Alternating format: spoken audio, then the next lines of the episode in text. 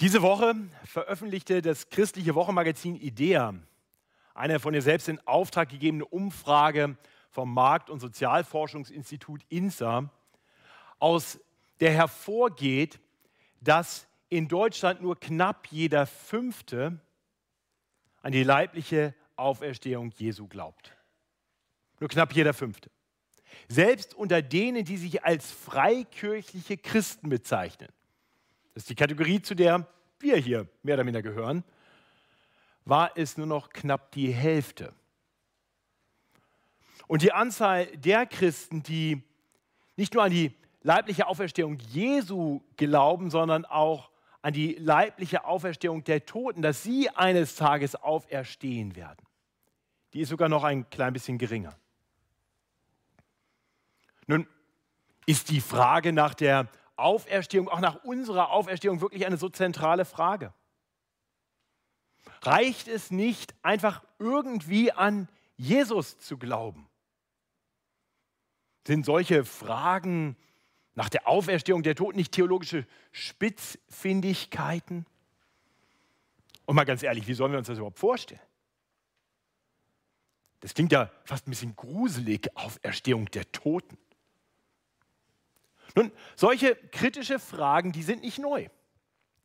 Diese Fragen gab es tatsächlich schon zur Zeit der Apostel.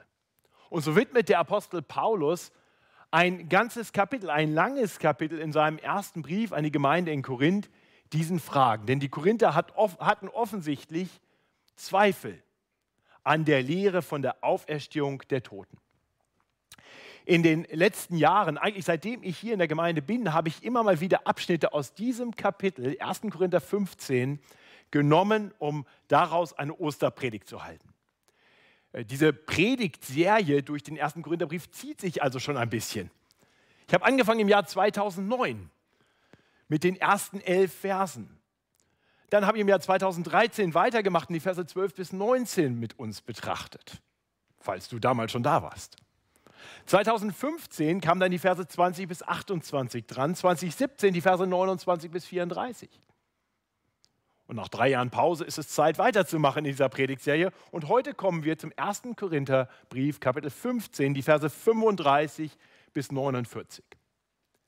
Weil ich jetzt nicht zwingend erwarte, dass sich jeder tatsächlich noch an die anderen Predigten erinnert, möchte ich uns zu Beginn die ersten 34 Verse kurz zusammenfassen.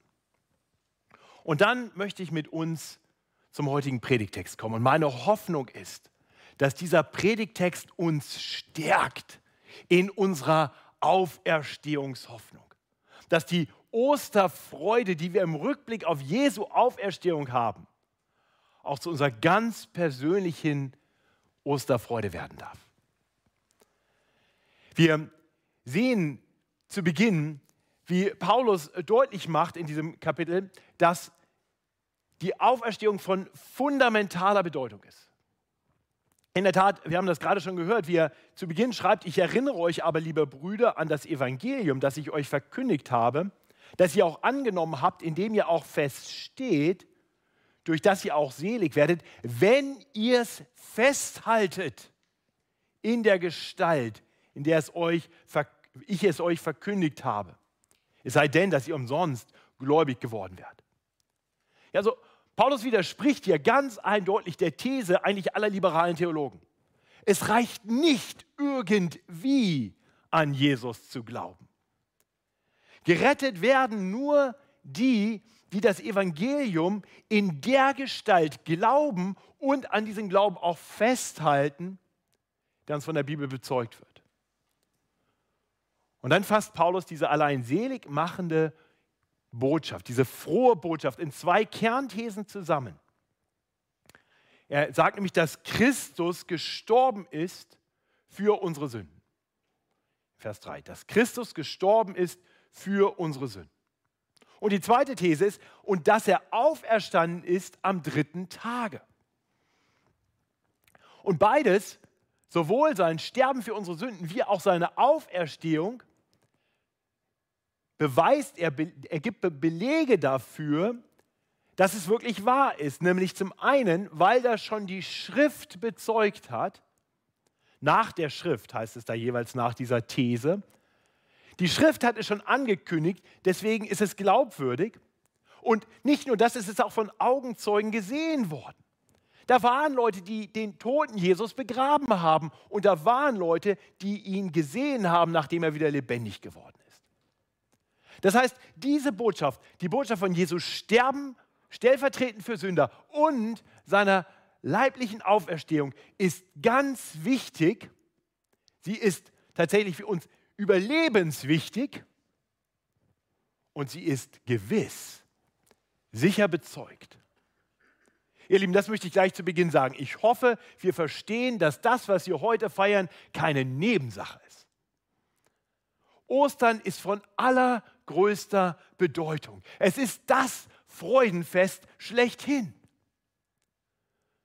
Wahrscheinlich wurde ich deswegen heute früh, als ich aus der U-Bahn kam, schon von einer lieben Schwester begrüßt mit den Worten, der Herr ist auferstanden. Ich habe mir bewusst die Reaktion gespart, weil ich sie heute noch hundertmal sagen werde. Er ist wahrhaftig auferstanden. Ich habe nur gesagt, gewiss. Gewiss. Der Herr ist auferstanden, er lebt. Im zweiten großen Abschnitt, ab Vers 12, spricht Paulus dann die Zweifler ganz direkt an. Er sagt da zu Beginn, wenn aber Christus gepredigt wird, dass er von den Toten auferstanden ist, wie sagen dann einige unter euch, es gibt keine Auferstehung der Toten? Gibt es keine Auferstehung der Toten, so ist auch Christus nicht auferstanden. Ist aber Christus nicht auferstanden, so ist unsere Predigt vergeblich. So ist auch euer Glaube vergeblich. Und dann ergänzt er in Vers 19, hoffen wir allein in diesem Leben auf Christus, so sind wir die elendsten unter allen Menschen. Ihr Lieben, auch das sollten wir uns für einen Moment nochmal deutlich machen. Wirklich verrückt sind nicht diejenigen, die an die leibhaftige Auferstehung Jesu glauben, sondern diejenigen sind eigentlich verrückt, die sie leugnen und trotzdem dem angeblich nur gestorbenen Jesus nachfolgen.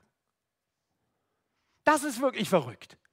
Denn Jesus hat gesagt, wer ihm nachfolgen will, der wird Verfolgung erleiden. Und tatsächlich haben das alle Apostel ganz persönlich erlebt und es erleben heute noch viele Christen. Nur weil sie auf Jesus vertrauen, nur weil sie ihm nachfolgen, werden sie verfolgt und in manchen Ländern sogar getötet.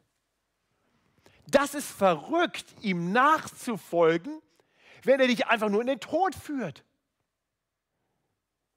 Aber wenn Ostern wahr ist, wenn Jesus den Tod überwunden hat, wenn er lebt, dann macht es wirklich Sinn, ihm nachzufolgen, koste es, was es wolle. Dann in Versen 20 bis 28 macht Paulus deutlich, dass unsere persönliche Auferstehungshoffnung unmittelbar mit unserem Glauben an Jesus Christus zusammenhängt. Ja, als, als Nachkommen Adams werden wir so wie Adam auch alle eines Tages sterben. Aber wenn wir durch den Glauben zu Jesus Christus gehören, dann werden wir eines Tages auferstehen, so wie eben auch Christus auferstanden ist. Und dann schließlich in Versen 29 bis 34 macht Paulus deutlich, dass die, dieser Glaube an die Auferstehung wirklich lebensverändernd ist. Er bringt ein Beispiel aus der Praxis der Korinther, die eigentlich unbiblisch war. Also er, er nennt das nicht als ein Vorbild, sondern er sagt nur, ihr lasst euch sogar für die Toten taufen. Nochmal, das ist keine Handlungsanweisung, das ist falsch, das bringt überhaupt nichts. Aber er sagt, ihr lasst euch sogar für die Toten taufen. Wenn ihr aber gar nicht daran glaubt, dass es eine Auferstehung der Toten gibt, was soll das dann noch? Das macht doch keinen Sinn. Und da wird er noch persönlicher und sagt, und ich, der ich bezeuge, dass ich den auferstandenen Herrn Jesus gesehen habe, wenn ich mir das alles nur ausdenke, wenn das nur eine Lügengeschichte ist, dann wäre ich doch verrückt, dass ich bereit bin, mein Leben dafür zu riskieren. Nein, die, dieser Glaube an die Auferstehung verändert, wie wir leben. Und so mündet all das in der Warnung den, mit den Worten aus Vers 33. Lasst euch nicht verführen. Schlechter Umgang verdirbt gute Sitten. Werde doch einmal recht nüchtern und sündigt nicht. Denn einige wissen nicht von Gott. Das sage ich euch zur Schande. Diese Warnung müssen auch wir hören. Denn, denn so falsche Prediger gibt es heute zuhauf, die, die die klaren, wesentlichen biblischen Lehren in Zweifel ziehen und, und dann unter dem Deckmantel eines angeblich aufgeklärten Christentums alles möglich verkündigen, eben nur nicht das, was die Bibel sagt. Deswegen die Warnung, lasst euch nicht verführen. Haltet euch fern von diesen Wölfen in Schafskleidern. Schlechter Umgang verdirbt gute Sitten. Stattdessen betrachtet nüchtern, sachlich, was wir wirklich wissen können. Und das kommt dann im Folgenden. Wir sollen bedenken, was wir doch schon über Gott und über seine Schöpfung wissen. Darum geht's. Das heißt, wenn wir das, was wir nun betrachten, anerkennen, wenn wir das erkennen, wenn wir nur klar hinschauen, wenn wir das nur nüchtern betrachten, dann wird die Osterfreude in uns Raum bekommen. Dann werden wir erkennen, dass diese Osterfreude keine Illusion ist, sondern wirklich Sinn macht. Und damit sind wir bei unserem Predigtext. In, in Vers 35 beginnt unser Predigtext und Paulus greift die Frage der Skeptiker auf. Diese Frage, die aber sicher auch manche ernst, ernste Christen immer mal wieder haben. Er sagt, es könnte aber jemand fragen, wie werden die Toten auferstehen und mit was für einem Leib werden sie kommen? Ja, Jesus selbst ist mit einer ähnlichen Frage mal konfrontiert worden. Die, die Sadduzäer war eine religiöse Sekte im Judentum, die nicht an die Auferstehung glaubten, im Gegensatz zu den Pharisäern, die das glaubten. Die Sadduzäer wollten Jesus dann eines Tages auch so eine, so eine Fangfrage stellen und sagen, ja, wie soll das überhaupt sein mit der Auferstehung der Toten? Und dann haben sie einen Fall konstruiert und haben gesagt, stellt euch mal vor, eine Frau heiratet einen Mann und er stirbt und dann heiratet der nächstjüngere Bruder sie und dann stirbt er aber auch, bevor er Kinder hat und dann heiratet der nächstjüngere Bruder und am Ende sind es dann sieben Brüder, die sie nacheinander heiraten und immer sterben, ohne dabei Kinder zu hinterlassen. Und dann kommt die Frage, also Jesus, jetzt sag mal, wessen Frau wird sie dann bei der Auferstehung sein? Clevere Frage, jetzt haben sie ihn. Jesus Antwort auf die Frage fällt deutlich aus. Ist nicht so? Ihr irrt, weil ihr weder die Schrift kennt noch die Kraft Gottes. Ja, ähnlich direkt und konfrontativ ist Paulus hier. Nicht auf die Frage der Spötter und Leugner nach der Auferstehung antwortet er schlicht und ergreifend, ergreifend du Narr, du Idiot, du Blödmann, denk nach. Nun möchte ich aber sagen, die Frage kann man natürlich auch anders stellen. Mit einer ganz anderen Herzenshaltung. Nicht mit einer Herzenshaltung des Zweifels, der Skepsis, der Kritik, des Sports und Hohns. Nein, man, man kann die Frage auch aus einer Position des Glaubens stellen, eines Glaubens, der nach Erkenntnis sucht. Und ich weiß, dass manche hier unter uns sind, die genau diese Fragen für sich auch haben. Und ich möchte deutlich sagen, auch wenn Paulus hier in so scharfer Weise diese Fragesteller kritisiert, es ist nicht verkehrt, diese Frage zu stellen. Es ist eine Frage der Herzenshaltung. Ein, ein Fragen, das, das aus einem Glauben kommt, der nach Erkenntnis sucht, ist gut. Und so möchte ich diese Frage jetzt auch für uns beantworten. Ich möchte nicht apologetisch den Kritikern der Auferstehung entgegentreten, sondern ich möchte uns, die wir vielleicht auch ernsthaft diese Frage haben, helfen, mit der Schrift Antworten zu geben, sodass unsere Herzen neu erfüllt werden mit einer ganz persönlichen Osterfreude. Wir also werden die Toten auferstehen. Und mit was für einem Leib werden sie kommen? Und viele Menschen denken dabei erst einmal an die Berichte von Jesu, von Jesus, wie er einige Tote auferweckt hat, den Jüngling von Naim oder die, die Tochter des Synagogenvorstellers Jairus oder, oder den Lazarus, den er nach vier Tagen aus dem Grab herausgerufen hat.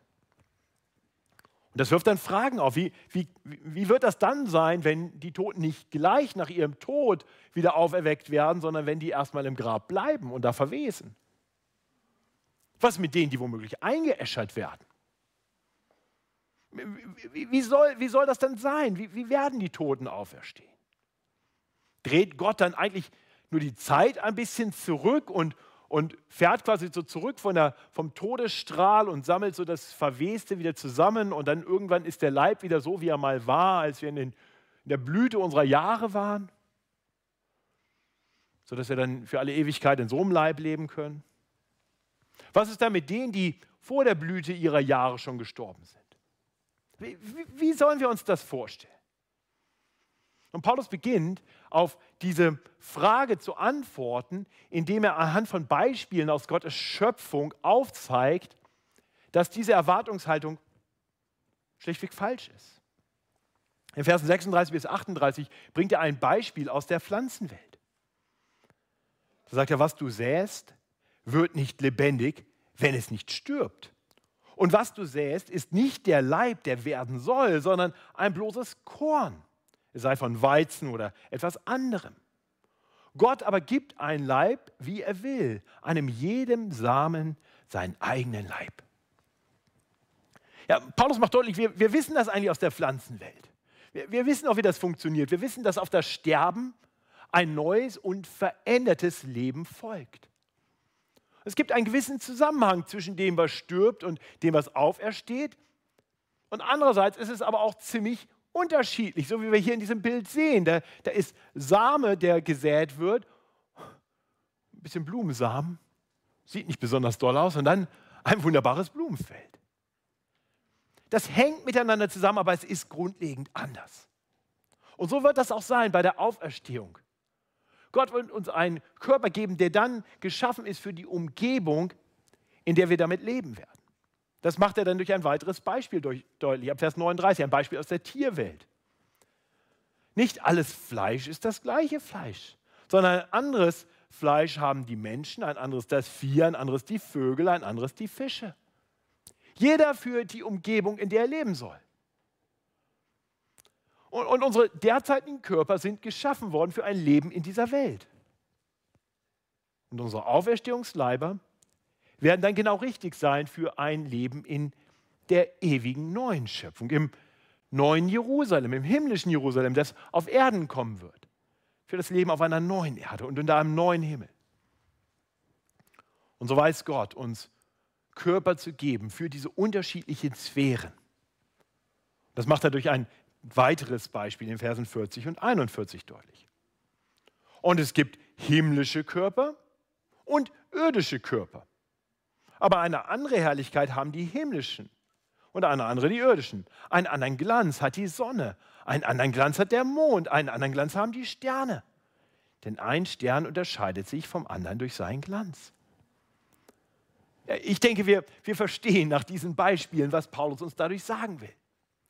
Gott ist nicht limitiert durch unsere gegenwärtigen Körper. Also, auch wenn wir nicht genau wissen, wie unser neuer Auferstehungsleib aussehen wird, so können wir doch wissen, dass, dass Gott ein Meister darin ist, uns immer genau den Körper zu geben, der zur Umgebung und zum vorgesehenen Zweck passt. Und so werden wir auferstehen mit einem veränderten Leib.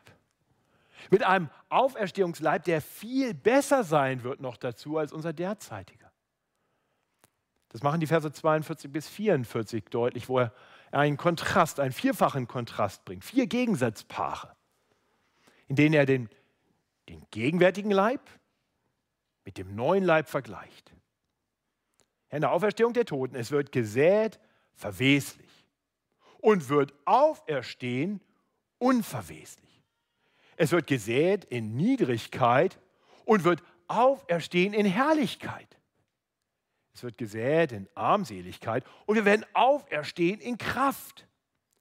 Es wird gesät ein natürlicher Leib und wird auferstehen ein geistlicher Leib. Paulus greift ja also nochmal das, das Bild vom Säen auf. Es wird gesät. Zuerst einmal sagt er, es wird gesät, verweslich. Das heißt, unser jetziger Körper ist vergänglich. Das mag manchen unter uns noch sehr weit weg erscheinen, aber tatsächlich ist es so schon, dass, dass mit Mitte 20 die Beweglichkeit des Körpers nachlässt. Spätestens in den 30ern merkt das dann jeder. Irgendwann werden die Haare grau oder sie fallen aus. Die Haut wird faltig. Wir werden immer steifer. Im Alter knackt und knirscht es überall. Da kannst du noch so viel Sport machen. Ne? Du kannst dir die Haare färben, du kannst dir womöglich sogar Botox spritzen lassen. Früher oder später hilft das alles nicht mehr. Unsere Leiber sind vergänglich. Und irgendwann sterben sie. Und dann verrotten sie einfach. Aber in der Auferstehung werden wir umkleidet mit einem Leib, der nicht vergänglich ist, der nicht verwest. Das Zweite, was wir sehen, unsere Leiber sind niedrig. Man könnte auch übersetzen, sie sind unehrenhaft. Ja, auch das mag uns nicht so vorkommen, vor allem an einem Sonntagmorgen, womöglich am Ostermorgen, wo man frisch geschminkt ja, und gestriegelt und äh, herausgeputzt hier sitzt. Das sieht sehr ehrenvoll aus, ja, Krawatte an, heute sogar mit Krawattennadel. Ja. Aber ganz ehrlich, das Unehrenhafte kennen wir auch, oder? Also ich will uns jetzt nicht den Appetit verderben, aber letzte Magen-Darm-Erkrankung oder so. Oder, oder mal ganz ehrlich, zumindest gegen Ende des Lebens. Einige von euch wissen, ich war ähm, bis vor einiger Zeit regelmäßig in einem Pflegeheim und habe da kurze evangelistische Andachten gehalten. Und bei, bei allem Respekt vor dem Alter, da war nicht mehr viel Ehre. Ich glaube, wir kennen das. Früher oder später holt uns das alle ein. Doch bei der Auferstehung werden unsere Leiber herrlich sein. Unsere derzeitigen Leiber werden beschrieben als armselig, als schwach. Auch das mag uns nicht so vorkommen. Vielleicht sind wir gerade noch relativ fit. Aber, aber selbst da erleben wir, dass es Dinge gibt, die wir nicht tun können. Und auch die fittesten, auch die kräftigsten werden im Laufe der Jahre schwächer. Viele einstige Top-Sportler können am Ende ihres Lebens nur noch mit einem Rollator laufen, bis sie irgendwann gar nicht mehr aus dem Bett rauskommen. Und irgendwann verlassen sie alle Kräfte und sie sterben einfach. Doch wenn Jesus uns einen neuen Leib gibt, wenn wir an Jesus glauben, dann werden wir eines Tages auferstehen in Kraft und Herrlichkeit. Und schließlich beschreibt Paulus unsere derzeitigen Körper als, als natürlich im Gegensatz zu geistlichen Leibern, die wir eines Tages haben werden. Das führt manchmal zu Verwirrung. Ich möchte deutlich sagen, diese geistlichen Leiber sind Leiber, das heißt, es sind echte Körper. Denkt er an Jesus. Wie war das, als er auferstanden ist? Er ist nicht irgendwie nur so ein Geist, der rumschwebte. Er war verändert. Das heißt, Maria Magdalena hat ihn am Grab am Ostermorgen erst nicht erkannt, ihn für den Gärtner gehalten. Die Emmaus-Jünger später gingen mit ihm und erzählten ihm von Jesus und haben ihn nicht erkannt bis er dann später das Brot brach und ihre Herzen anfingen höher zu schlagen. Und andererseits war er dann doch in einem richtigen Körper. Als er sich seinen Jüngern zeigte, aß er Fisch. Er, er ließ sich anfassen von dem zweifelnden Thomas. Jesus hatte einen veränderten, aber einen wirklichen Leib. Ein Leib, der aber erfüllt war, nicht von der vergänglichen menschlichen Natur, sondern geprägt war vom, vom Geist Gottes, der in ihm lebte. Das ist hier gemeint mit einem geistlichen Leib, den wir haben werden. Und den wird Jesus einem jeden geben, wenn er wiederkommt und die Toten zum Leben zurückbringt.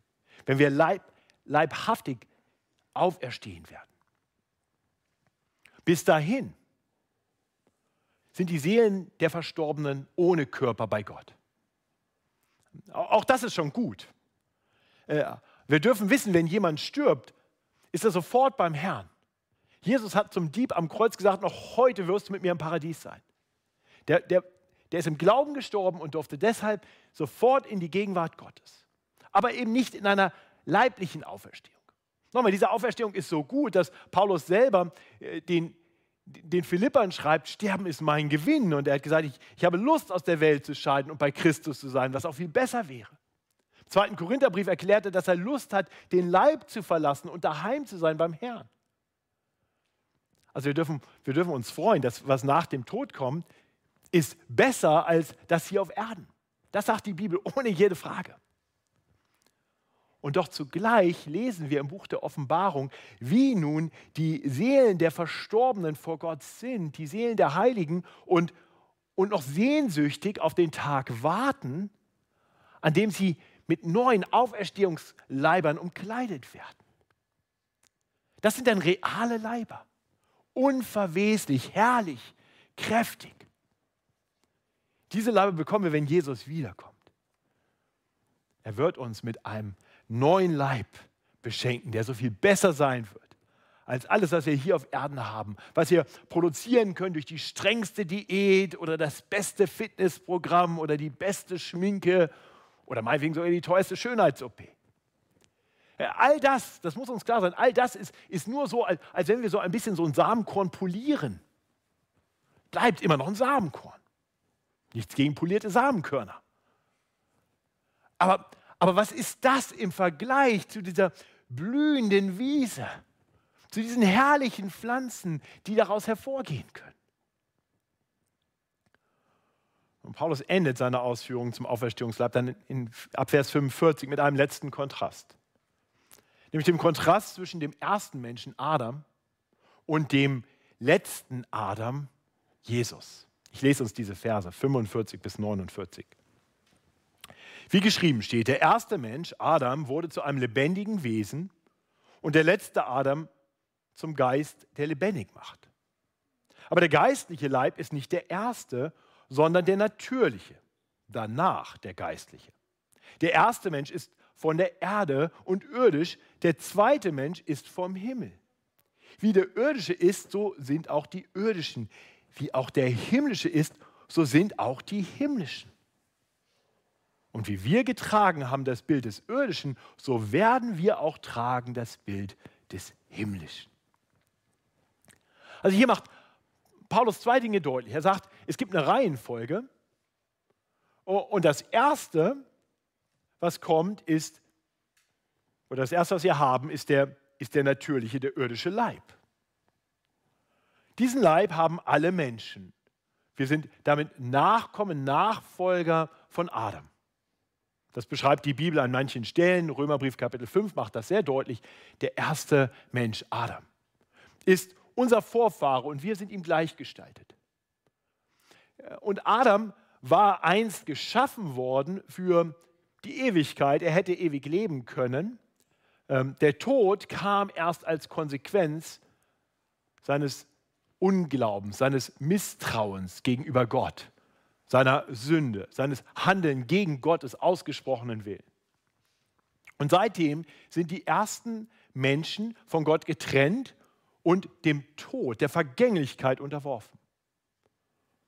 Und wir alle erben dieses Gericht. Und wir haben es uns selbst verdient, denn wir folgen unseren ersten Vorfahren, indem auch wir nicht immer tun, was Gott sagt. Nicht immer unter seiner guten Herrschaft leben, ihm die Ehre geben, so wie wir es sollten und wie es gut für uns und alle anderen wäre. Aber wir gehen immer wieder unsere eigenen Wege. Wir meinen, es besser zu wissen als Gott. Wir zweifeln ihn an. Wir zweifeln sein Wort an, so wie schon die ersten Menschen, sollte Gott wirklich gesagt haben. Und die Konsequenz ist der Tod, die Vergänglichkeit. Das erben wir alle und wir wissen das. Das ist das Ziel, auf das die Menschheit zulebt. Wir sind geboren, um zu sterben. Aber aber wenn wir auf Jesus vertrauen, wenn wir durch den Glauben mit Jesus verbunden sind, dann gibt es Hoffnung. Und das macht dieser Abschnitt eben auch deutlich. Es gibt diesen letzten Adam, diesen zweiten und besseren Adam, diesen zweiten Menschen, der direkt von Gott geschaffen, der nicht geschaffen wirklich, von, Gott in diese Welt hineingebracht wurde, der vor aller Ewigkeit schon bei Gott war und seine Herrlichkeit hatte und dann Mensch wurde so wie wir, aber ohne Sünde. Es war Ausdruck der großen Barmherzigkeit und Liebe Gottes, dass er uns seinen ewigen Sohn sandte. Jesus Christus verließ die Herrlichkeit, die er bei Gott hatte. Er erniedrigte sich und wurde Mensch. Und dann lebte er als Mensch, so wie wir alle hätten leben sollen, im perfekten Gehorsam Gott gegenüber. Er war die Verkörperung der Liebe und des Gehorsams und der Heiligkeit. Er allein hätte deshalb den Tod nicht verdient gehabt. Aber er war gekommen, um sein Leben zu geben, als Lösegeld für viele. Genauso wie es die Schrift angekündigt hat. Genauso wie wir das am Anfang von 1. Korinther 15 gelesen haben. Dass Jesus Christus gekommen ist, um zu sterben für Sünder. Kurz vor seiner Kreuzigung hatte er noch gebetet und gesagt, nun Vater, verherrliche du mich mit der Herrlichkeit, die ich bei dir hatte, ehe die Welt war. Jesus war einst in der Herrlichkeit des Vaters und er wird jetzt verherrlicht. Und das ist genau das, was dann geschieht. Am dritten Tage weckt der Vater ihn zum Leben auf. An Ostern ist der Herr auferstanden. Deshalb der Jubelruf, der Herr ist wahrhaftig auferstanden. Das feiern wir, weil er den Tod überwunden hat und weil er die Vergänglichkeit des Lebens überwunden hat, weil er uns ewiges Leben bringt, weil er uns Unvergänglichkeit und Herrlichkeit und Kraft bringt. Und so wie er den Tod überwunden hat, werden auch wir eines Tages den Tod überwinden und die Herrlichkeit ererben, in Auferstehungsleibern leben. Noch ist das nicht offenbar. Aber alle, die auf Christus vertrauen, werden eines Tages umgestaltet in das Bild des Himmlischen, wie es hier am Ende unseres Predigtextes heißt. möchte ich fragen, ist das deine Hoffnung? Ist das das Ziel, auf das du zulebst? Meinst du, dass alles, was es für dich gibt, hier auf Erden ist? Mal ganz ehrlich, ist das nicht eine armselige Existenz? Was machst du damit, wenn du morgens aufstehst und auf einmal nicht mehr so beweglich bist? Wie gehst du damit um, wenn, wenn dich die Leiden des Alters packen? Und ganz, ganz ehrlich, es geht doch eigentlich schon ab Mitte 20 nur noch bergab. Ist das deine Hoffnung? Glaubst du nicht, hoffst du nicht auf mehr? Und wenn das heute deine Grundhaltung ist, dann möchte ich dir eine frohe Botschaft verkünden. Eine frohe Botschaft, die ich mir nicht ausgedacht habe, sondern eine frohe Botschaft, die so klar und deutlich bezeugt war, schon von der Schrift vor langen Zeiten, lange bevor Jesus gekommen ist. Und eine Botschaft, die auf Augenzeugenberichten beruht. Und deren Wahrheit belegt ist dadurch, dass, dass die, die das geglaubt haben, bereit waren, ihr Leben dafür zu geben. Und diese Botschaft ist, dass der Tod nicht das Ende ist. Es gibt ein Leben nach dem Tod. Ein besseres Leben, auf das es sich lohnt, zuzuleben. Und wenn du das noch nicht getan hast, dann möchte ich dir Mut machen. Ergreife heute Jesus Christus im Glauben. Er ist derjenige, der dich dahin bringen kann, denn er ist der Lebendige, er ist der Auferstandene. Und jeder, der sich ihm anvertraut, der ihm nachfolgt, der das Leben lebt, was Jesus ihn weist, der wird mit ihm dort ankommen. Wenn du Fragen dazu hast, dann bitte sprich mich an. Oder sprich den an, der dich eingeladen hat. Oder wenn du zu Hause bist, dann schreib eine E-Mail ans Gemeindebüro und lass uns treffen. Und für uns, die wir glauben, wir dürfen wissen, dass in uns schon etwas angelegt ist.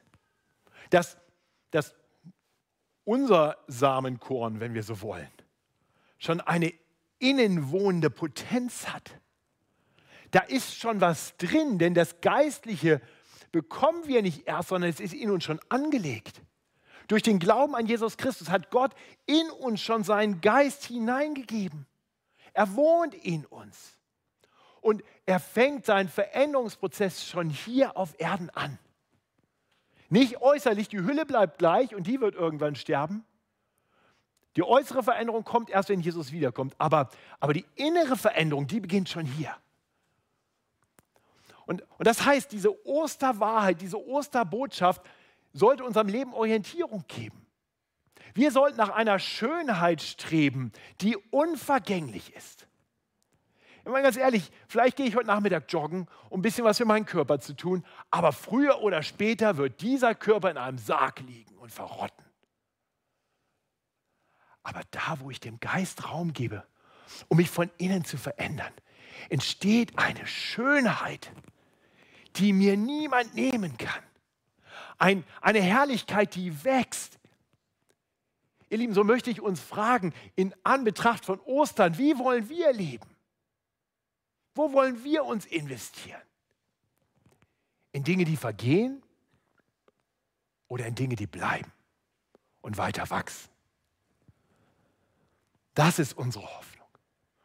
Und, und wir wachsen, indem wir auf Christus schauen, indem wir mehr und mehr ihm nachfolgen. Die Bibel verheißt uns das. Paulus selbst schreibt das an die Korinther im zweiten Korintherbrief, in Kapitel 3, Vers 18. Nun aber schauen wir alle mit aufgedecktem Angesicht die Herrlichkeit des Herrn. Nur mit unseren physischen Augen können wir die gerade nicht sehen, weil Christus nicht hier ist. Aber wir schauen im Glauben auf die Herrlichkeit des Herrn, die uns in der Schrift offenbart wird. Und das, das hat einen Effekt wie, wie ein Spiegel. Es, es wirkt eine Veränderung in uns. Wir werden verklärt in sein Bild von einer Herrlichkeit zur anderen, von dem Herrn, der der Geist ist. Wir wachsen in Herrlichkeit hin zu dem, was wir eines Tages werden. Das nehmen wir mit in die Ewigkeit. Dort werden wir sein. Im Glauben werden wir dorthin kommen, in die Gegenwart der Heiligen vor dem Thron Gottes.